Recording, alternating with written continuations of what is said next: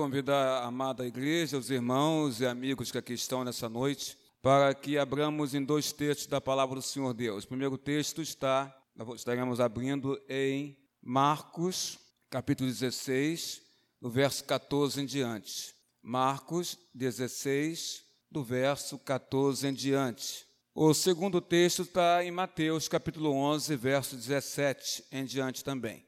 Primeiro texto, Marcos, Marcos 16, do verso 14 em diante. Você localizando, irmão, irmã, amigo visitante, fiquemos em pé em reverência à palavra de Deus.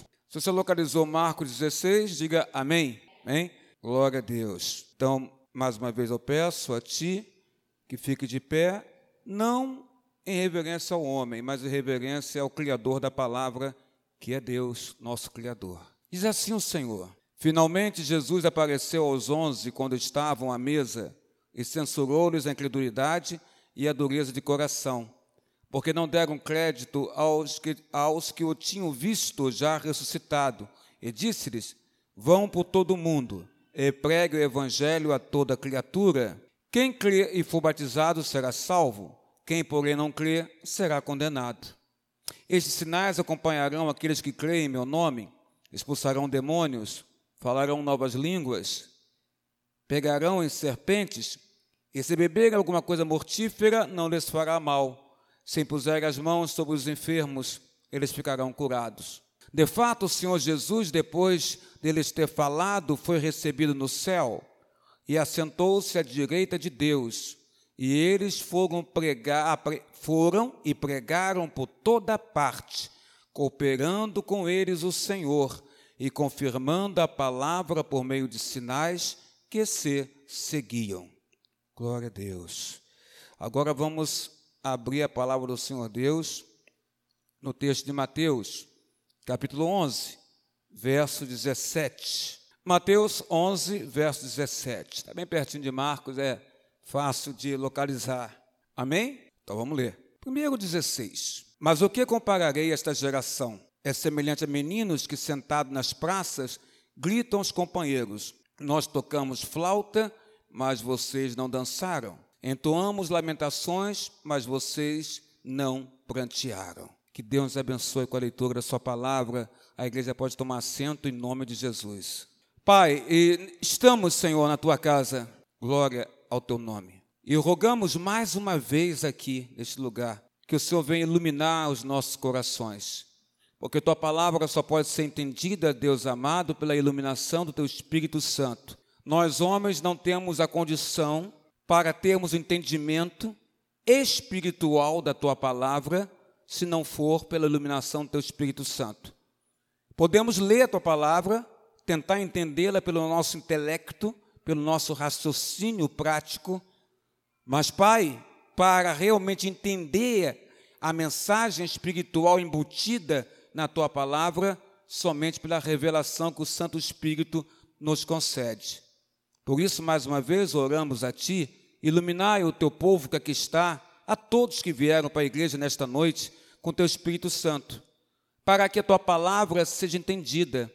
Meu Deus, se empecilhos se levantarem neste lugar, que o Senhor, Pai amado, venha resolver todos os empecilhos que os obstáculos e barreiras que teimam, Senhor Deus, aparecer ou se levantar no momento da exposição da tua mensagem cantada e mensagem pregada, falada, Pai, que neste momento, pela ação do Espírito Santo, todo tudo aquilo que quer se levantar contra a palavra para tirar a atenção desta pessoa que está colocada neste lugar, seja por ti repreendida em o nome de Jesus.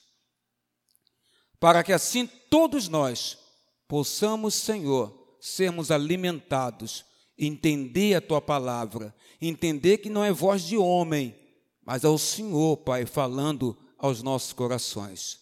Abençoa-nos, ilumina-nos com teu Espírito Santo. É que humildemente nós te pedimos, não em nosso nome, mas sempre em o nome de Jesus agora e para todo sempre. Amém, Senhor. Jesus fala aqui nesse texto de Mateus capítulo 11, verso 16: Mas o que farei com esta geração? Ou melhor, ao que compararei esta geração? E aí Jesus Cristo coloca da seguinte forma: é semelhante a meninos que, sentado nas praças, gritam para os seus companheiros. Verso 17: Nós tocamos flauta, mas vocês não dançaram. Nós cantamos, entoamos cânticos de lamentação, mas vocês não prantearam e não choraram. Jesus está colocando aqui a insensibilidade do povo, a insensibilidade no qual ele chega e diz: A que eu vou comparar esta geração que está na minha frente? Porque se é cantado um cântico de adoração, um to se tocamos flauta, música alegre, é para você dançar.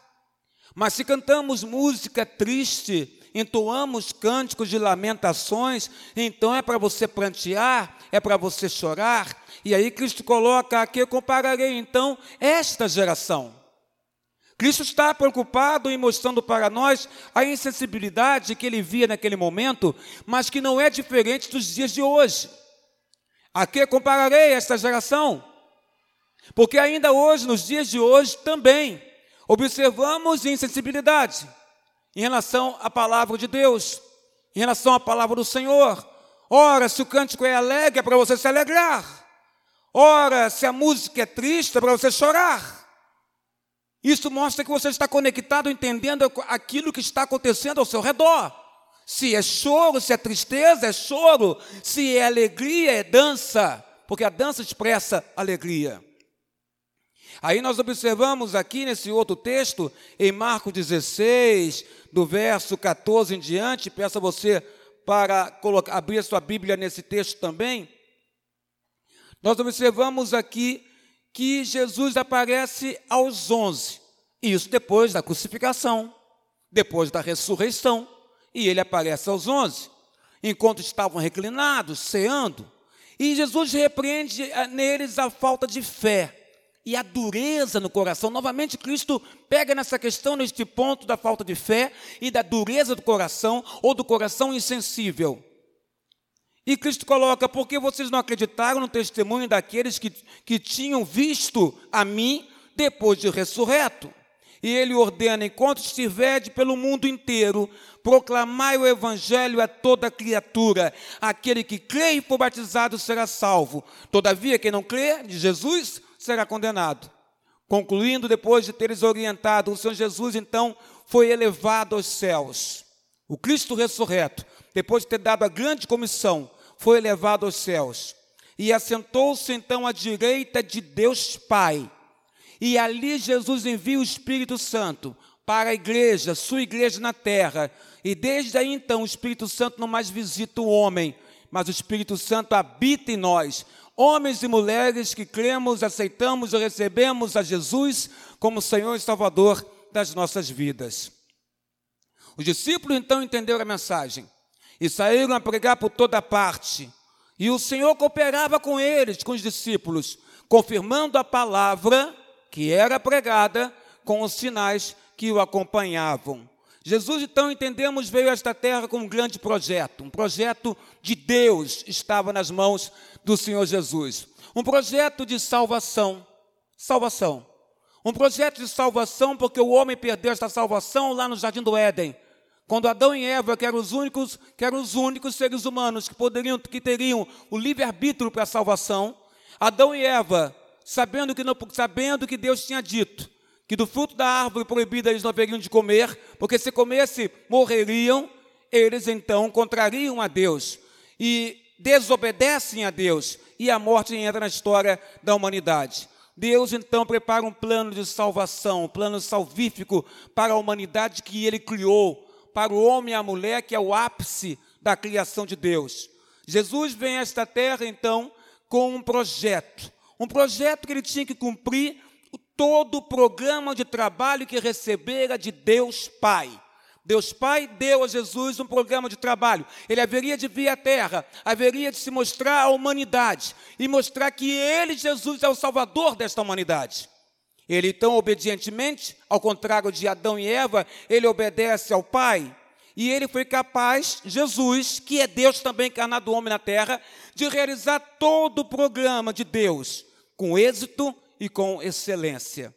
Jesus trabalhou, Jesus, irmã Ruth, ele trabalhou, ele suou, ele chorou, ele se cansou, ele sofreu, ele foi traído, ele foi abandonado, mas com certeza esse mesmo Cristo que foi traído, que sofreu, cansou-se, trabalhou e foi abandonado, também se alegrou na sua vida aqui na terra, pois também ele conseguiu contemplar o empenho e contemplar a perseverança, a perseverança de muitos homens e mulheres que seguiram a ele, a Jesus. Homens e mulheres que seguiram a Ele pela ação do Espírito Santo entenderam que estavam sendo chamados por Ele, Deus, Jesus, aqui na terra. E Cristo se alegrou com esses homens e mulheres que o seguiam, porque eram homens e mulheres que renunciaram a tudo nas suas vidas.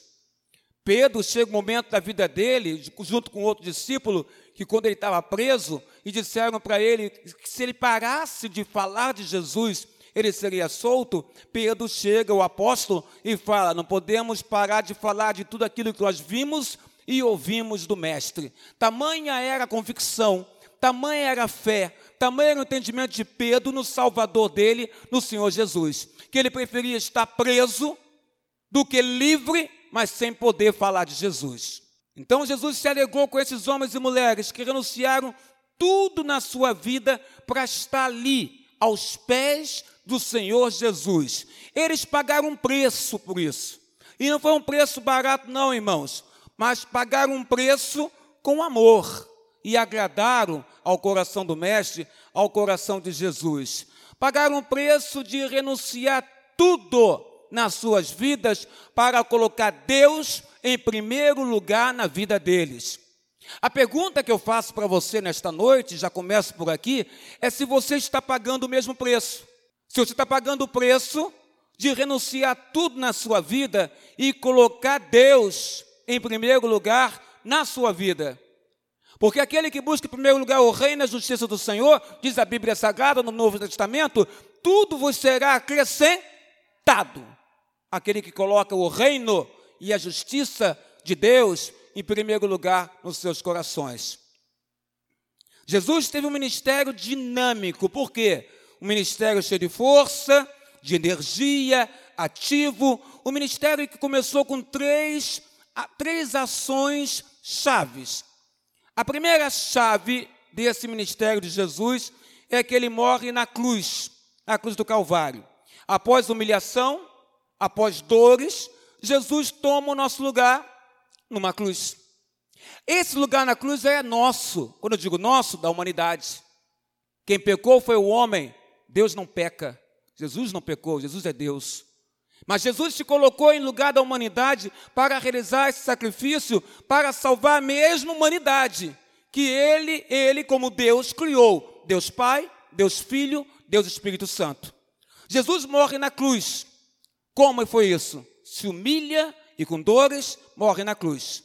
Ele morre na cruz é, e toma o nosso lugar, não apenas para perdoar os nossos pecados, porque você poderia simplesmente colocar desta forma, como nós muitas vezes colocamos. Jesus morre na cruz para quê? Perdoar nossos pecados. De maneira simplória, simples, falamos assim, respondemos assim. Não, Jesus não morre numa cruz apenas para perdoar os nossos pecados, ainda que seja também isso. Jesus não morre numa cruz apenas para nos livrar da condenação eterna, ainda que também o morrer na cruz tenha sido para nos livrar da condenação eterna. Pense nisso. Deus te salvou para que você não passasse a vida eterna na perdição do inferno. Deus te salvou. Você é um homem salvo no Senhor Jesus. É uma mulher salva no Senhor Jesus.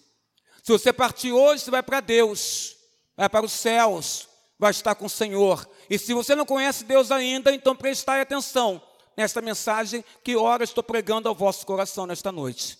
Então ele não apenas morreu para perdoar nossos pecados, não morreu apenas para nos livrar da condenação eterna, não, e não morreu apenas para que nós não fôssemos para o inferno, ainda que a sua morte na cruz e o nosso entendimento que ele é o nosso Salvador pela ação do Espírito Santo no nosso coração, nos retira do inferno e nos coloca no céu. Mas quando Deus Pai optou pelo sacrifício do seu único filho, a visão de Deus Pai era muito mais abrangente do que essas três situações que ora entendemos ser verdadeira e que ora pregamos e falamos o tempo inteiro sobre isso. Mas quando Deus Pai optou pelo sacrifício do seu único filho, a visão de Deus era mais abrangente. Deus queria recriar a vida dele, Deus, em nós, na salvação em Cristo Jesus.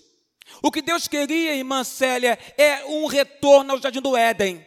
O que Deus queria era um retorno ao momento em que ele caminhava com o homem e a mulher na viração do dia no meio do jardim. O que Deus queria era novamente ter essa comunhão para com o homem a sua criação. Aquela comunhão que era espelhada com ele andando com Adão no jardim e andando com Eva e tendo intimidade com Adão e com Eva, e tendo comunhão com Adão e Eva, e tendo diálogo com a sua criação, Adão e Eva. Então, na verdade, quando o Senhor Deus tem esse plano salvífico, Ele quer muito mais do que livrar você do inferno, do que perdoar os seus pecados, trazendo Cristo à terra para morrer numa cruz por, em nosso lugar. Mas, na verdade, Deus quer recriar o que existia dele com a humanidade representada por Adão e Eva. Vida real. A Bíblia não fala vida em abundância. Vida em abundância é você ter intimidade com Deus. Vida em abundância é você ter comunhão com Deus. Vida em abundância é você perceber Deus na sua vida. Vida em abundância é as pessoas perceberem Deus nas vossas vidas, no seu olhar, no seu falar, no seu agir, no seu pensar as pessoas verem Deus nas vossas vidas. Isto é vida e abundância. Deus queria recriar o ambiente que existia no paraíso com o homem. Para isso, ele envia Cristo à terra, para numa cruz morrer por nós. E quando recebemos Cristo em nossos corações, é recriado em nós o ambiente de comunhão com Deus. Hoje de manhã, na classe dos jovens catecúmenos, falávamos e era dito ali pelos alunos sobre a questão da, do véu do santuário ser rompido de cima para baixo na hora que Cristo morre na cruz. O véu do santuário era o lugar onde só podia entrar o sumo sacerdote. E se entendia que Deus estava naquele lugar.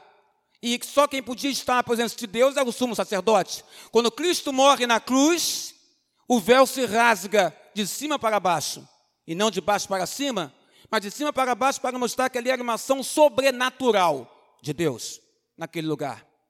Rompendo-se o véu e não havendo mais o véu, não havendo mais a cortina, não havendo mais nada que impedisse de estarmos na presença de Deus, o rompimento desse véu nos mostra que Jesus nos achega à presença real, abundante de Deus.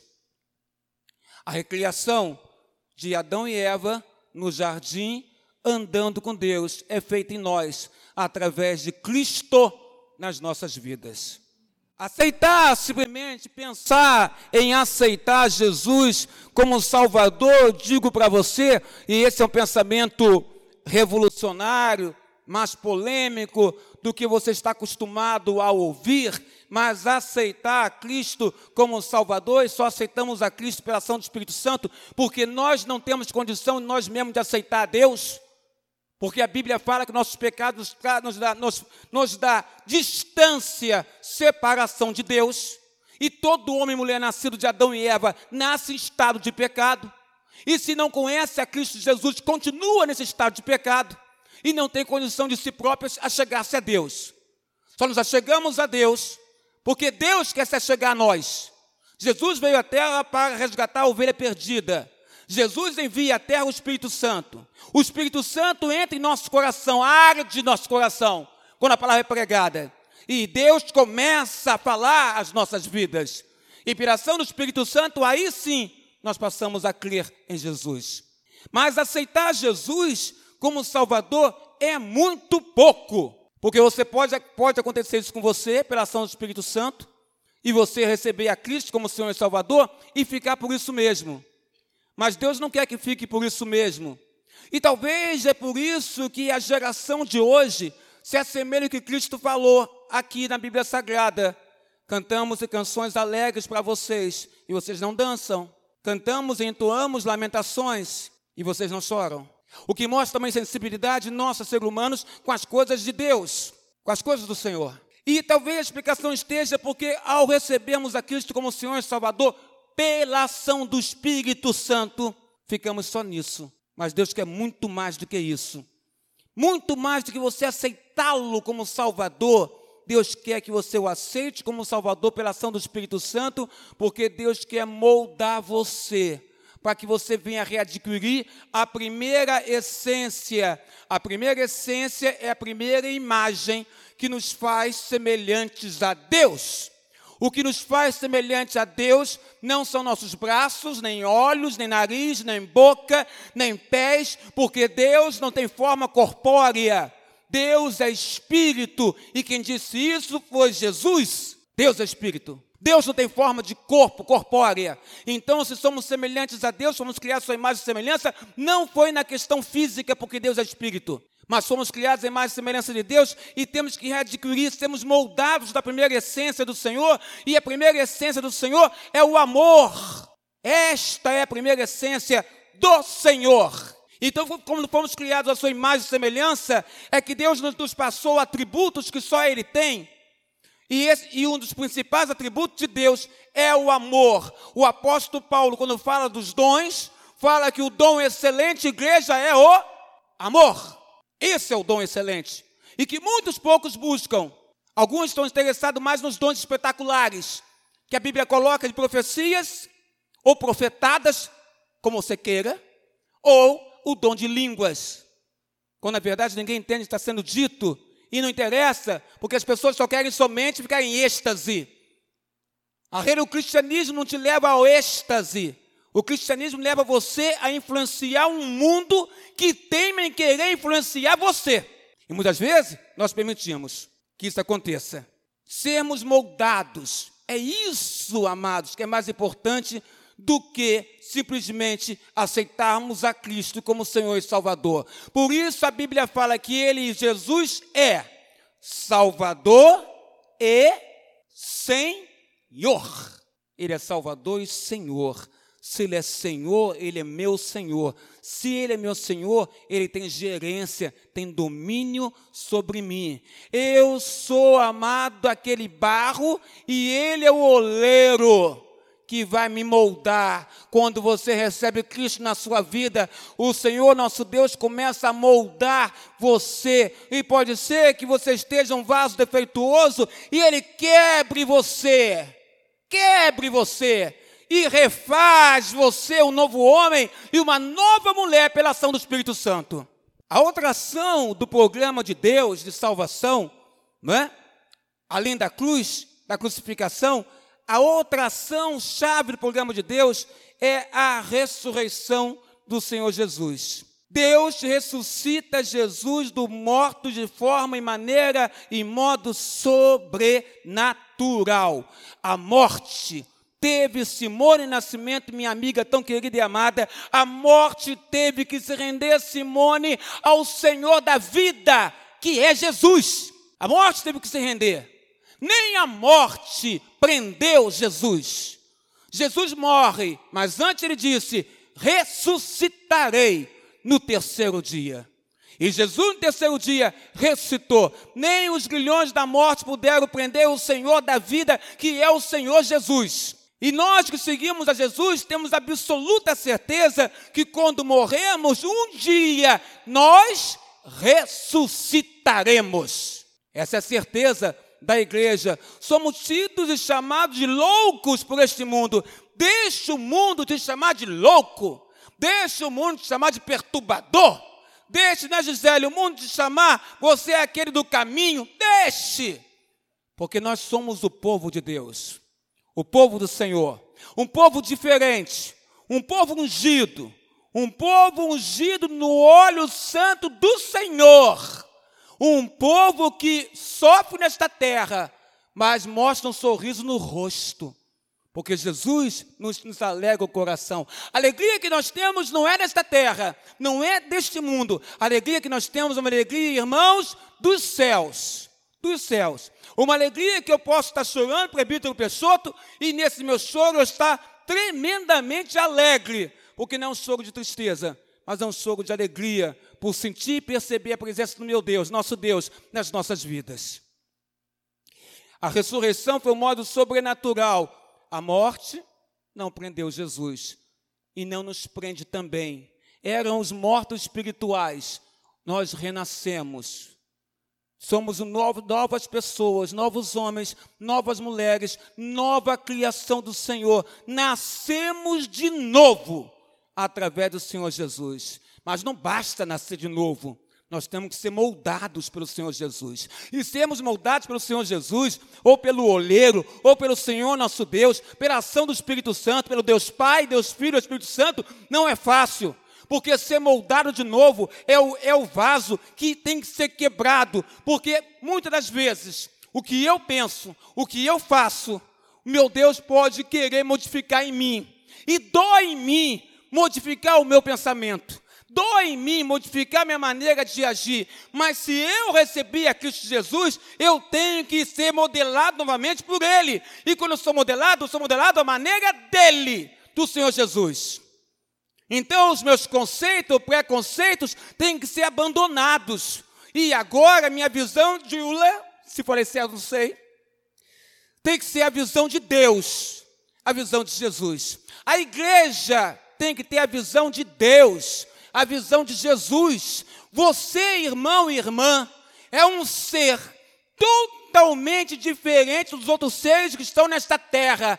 Nós somos um povo, povo de Deus, um povo que segue a um Deus que é poderosíssimo, poderosíssimo, mas que Ele nos colocou nesta terra para falar dele e pregar o evangelho dele e viver esta vida dele aqui na terra.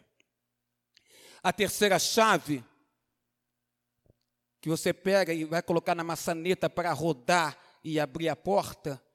A terceira chave foi a volta do Senhor Jesus para o seu lugar de direito. Jesus volta para onde depois que ele ressuscita? Marilena, ele volta para os céus. Ele volta, cantarede, para Deus. Ele volta para o Pai. Ele se assenta, Luciana, minha esposa, ao lado do Pai. A terceira chave, que é virada para o presbítero Jaime, é a volta de Jesus para o seu lugar de direito.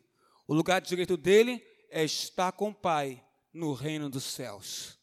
Jesus volta para os céus, para o seu real posto de rei dos reis. É o nosso Senhor. Ah, meu irmão, não, não é o rei humano, a rainha humana, não é o presidente humano, não é o primeiro-ministro humano, mas quem manda nesta terra não é o príncipe do inferno, Satanás, mas quem manda nesta terra, quem tem controle nesta terra, quem é soberano nos céus e na terra é Deus. É Deus, é o nosso Deus. E nós servimos a este Deus. Não se esqueça nunca disso, você serve ao Rei dos Reis. Senhor dos senhores, médico dos médicos, você serve a Ele, o Senhor Jesus. Ele volta para o seu real posto nos céus, agora muito mais exaltado. Ele ascende aos céus e logo ele manifesta-se e envia a terceira pessoa, o Deus Espírito Santo, à terra. E agora os seus discípulos na terra, que viram ele ascender aos céus em Atos dos Apóstolos, agora os discípulos na terra não estão mais sozinhos. Jesus se foi, mas enviou o Espírito Santo, que entrou no coração desses homens, entrou no coração da igreja, e a igreja não mais está sozinha, porque com o Espírito Santo em nós, Deus está em nós, Jesus está em nós, o Espírito Santo está em nós, a Trindade está em nós. Esse é o Deus a quem nós servimos. Aqui então nós recebemos uma força invisível, poderosíssima, que é o Espírito Santo da promessa em nós. E ele ficará em nós até o dia dele, Jesus, voltar, voltar para resgatar a sua igreja. Jesus não desce mais nessa terra. Se você pensa isso, lê do engano. Jesus não desce mais nessa terra. Não desce. Jesus virá nos céus com os seus anjos, com a milícia celestial ele não virá mais apenas como o resgatador, ele virá agora como o rei e justo juiz.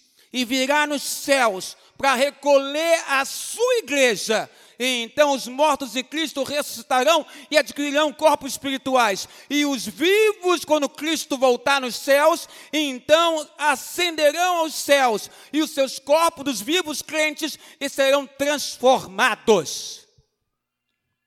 É a igreja do Senhor Jesus. Tudo está concluído, tudo está feito. O Senhor volta aos céus, ao reino. Caso assim não fosse, o que aconteceria com aqueles que não testemunharam o sacrifício de Jesus? Se não fosse desta forma. A certeza que nós temos é que somos salvos no Senhor. O que nos faz dormir em casa e nos dá tranquilidade para dormir, mesmo quando os problemas se assomam nas nossas vidas, porque não se engane, não, amado, nessa vida os problemas vêm. O Senhor disse: não, neste mundo tereis aflições. Mas ele disse também: tem de bom ânimo, porque eu, Jesus, venci o mundo. O plano de Deus então não terminou. O plano de Deus é contínuo. Está lá em Mateus 28, do verso 18 ao verso 20. Se você quiser acompanhar, Mateus 28, do verso 18 ao 20. O plano de Deus continua em nós. Ele diz assim: Então Jesus, aproximando-se deles, lhes assegurou: Toda autoridade me foi dada no céu e na terra. Portanto, ide e fazei com que todos os povos da terra se tornem discípulos. Como? Batizando-os em nome do Pai, do Filho e do Espírito Santo. Ensinando-os a obedecer a tudo quanto vos tenho, eu, Jesus, ordenado. E assim estarei permanentemente convosco, até o final, ou até os fim, ao fim dos tempos. Jesus nos mostra que o Espírito Santo em nós nos faz, nos faz rever tudo aquilo que Jesus ensinou. A missão, o plano de Deus não terminou. Jesus veio, mostrou-se como Salvador. Jesus morreu, levou nossos pecados. Jesus ressuscitou. Jesus ascendeu aos céus. Jesus está com Deus nos céus. Jesus envia o Espírito Santo. O Espírito Santo, ele, ele vem para nós, vem para a igreja. Mas a missão de Jesus não terminou. Ela continua em quem? Ela continua em nós. Nós somos aqueles que vão continuar na terra a missão do Senhor Jesus. Lembra o que ele fazia? Ele andava pelas cidades. Lembra o que ele fazia? Ele pregava o evangelho. Lembra o que ele fazia? Ele orava a Deus ele tinha comunhão com o Pai. Ele ensinou que ele e o Pai eram um só. E disse que nós também poderíamos estar neles e ele em nós. E ele está em nós pelo Espírito Santo. Então há uma comunhão nossa com ele, Deus. Eu posso dizer, sim, que Deus está em mim. Porque o Espírito Santo está em mim, o Espírito Santo está em nós, Deus está em nós. Quando você anda seja lugar escuro ou lugar claro, você não anda sozinho. Quando você chora, você não chora sozinho, Deus está contigo. E ao contrário dos homens que entoamos canções alegres, vocês não dançaram, entoamos cânticos lamentações e vocês não choraram. Jesus chora com as nossas dores. A Bíblia fala Jesus chorou, chorou porque ele viu a dor no ser humano, e a dor no ser humano machuca o coração de Deus.